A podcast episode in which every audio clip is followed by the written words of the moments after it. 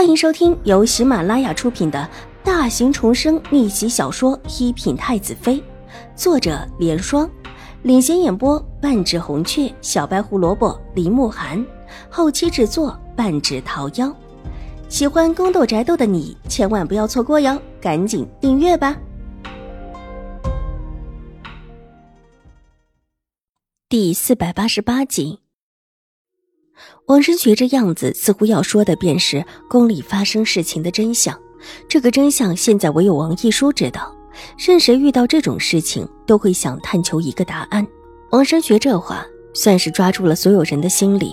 只凭这话，许多人都会去一探究竟。但这里面不包含秦婉如。王一书为什么要害自己，他心里一清二楚，并不需要去求证什么。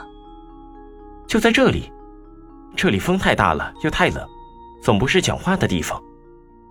王申学向旁边转了转，无奈的道，伸手指了指园子前面的一块假石：“晴儿小姐，我们去那里说话，那边风小一些，也算是一个讲话的地方。”这话说的极为客气，王申学的行为也极为规矩。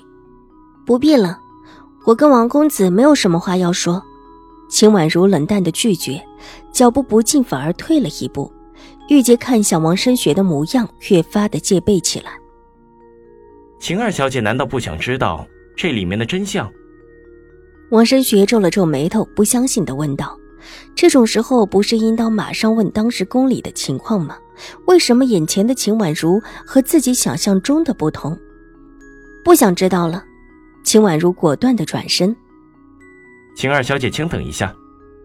见他真的要走，王深却急得过来要拦人，却被玉洁给拦下。秦婉如跟着踉跄几步，似乎要摔倒，但马上扶着一边的树站住了。小姐，你小心！玉洁尖声大叫起来，看了看王深学，立时转回身去扶秦婉如。两个人后退几步，就要离开。王深学急往前追了几步，玉洁拦住他。秦婉如后退几步，转身拎起裙角，匆匆的便跑了出去。王深学还想追，没料想玉洁不但拦住他，而且还上前几步，用力的往他身上狠狠一推。王深学被推得狼狈的倒退着，重重的摔倒在地上。所有看到的人俱愕然的瞪大眼睛。兴国公府有个湖，夏日的时候种着荷花。荷叶田田之间，正是赏玩的好时候，所以在湖面有几座作为观赏的楼阁。今天不是赏玩荷花的时候，但楼阁上的人也不少，都是一些今天到兴国公府来的世家小姐和公子。这里靠外院近，有几位公子就往湖边来闲逛，遇上自家姐妹的和相熟的世家小姐，于是，一大群人就上了这个楼阁。楼阁里烧得暖暖的，又没有长辈在，大家有大多数都是认识的，说说笑笑之间倒是轻松自然。也不知道是谁发现了对面的秦婉如，轻咦了一声，引得众人一起看过来。而更巧的是，王生学这个时候居然出来了，离得远，大家听不清楚他们在说什么，但看他们的样子，却觉得两个人之间有事。有人轻呼一声，立时许多人都围到了窗口，饶有兴致地看着对面的一幕。这种事情居然会发生在眼皮子底下，任谁都觉得搞笑。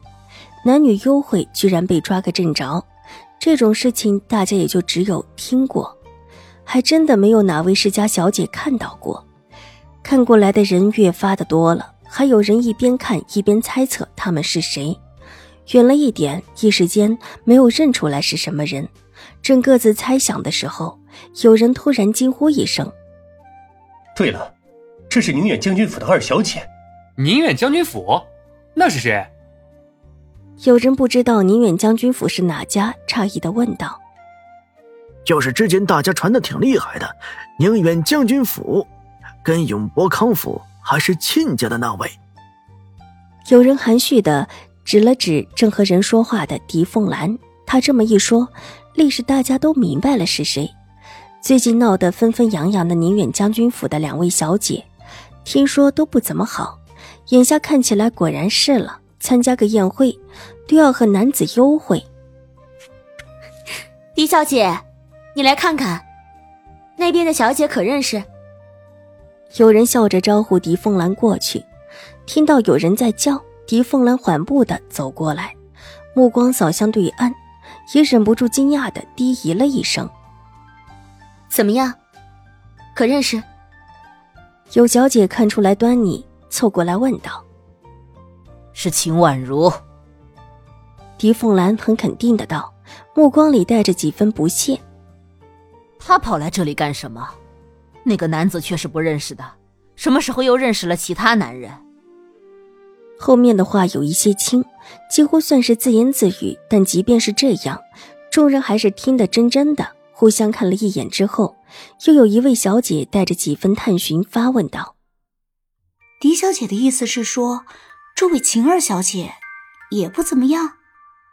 我可没这么说。狄凤兰矢口否认，目光带着几分鄙夷的看向湖对面。那个男人是谁啊？为什么会在内院和秦婉如私会？他这话听起来像是否认，但之后的问话却是给秦婉如的事情定了性。所谓的私会，当然就是名节有亏。这么多的小姐公子作证，秦婉如如果不嫁给这个男人，就只有青灯古佛了。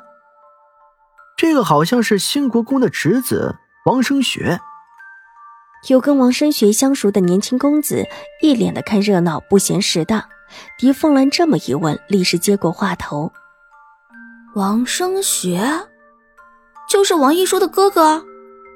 难不成在宫里的时候，王一书说的是真的？秦府的这位二小姐真的跟王一书的哥哥关系不浅？”有小姐惊讶的把事情串联了起来。本集播讲完毕，下集更精彩，千万不要错过哟。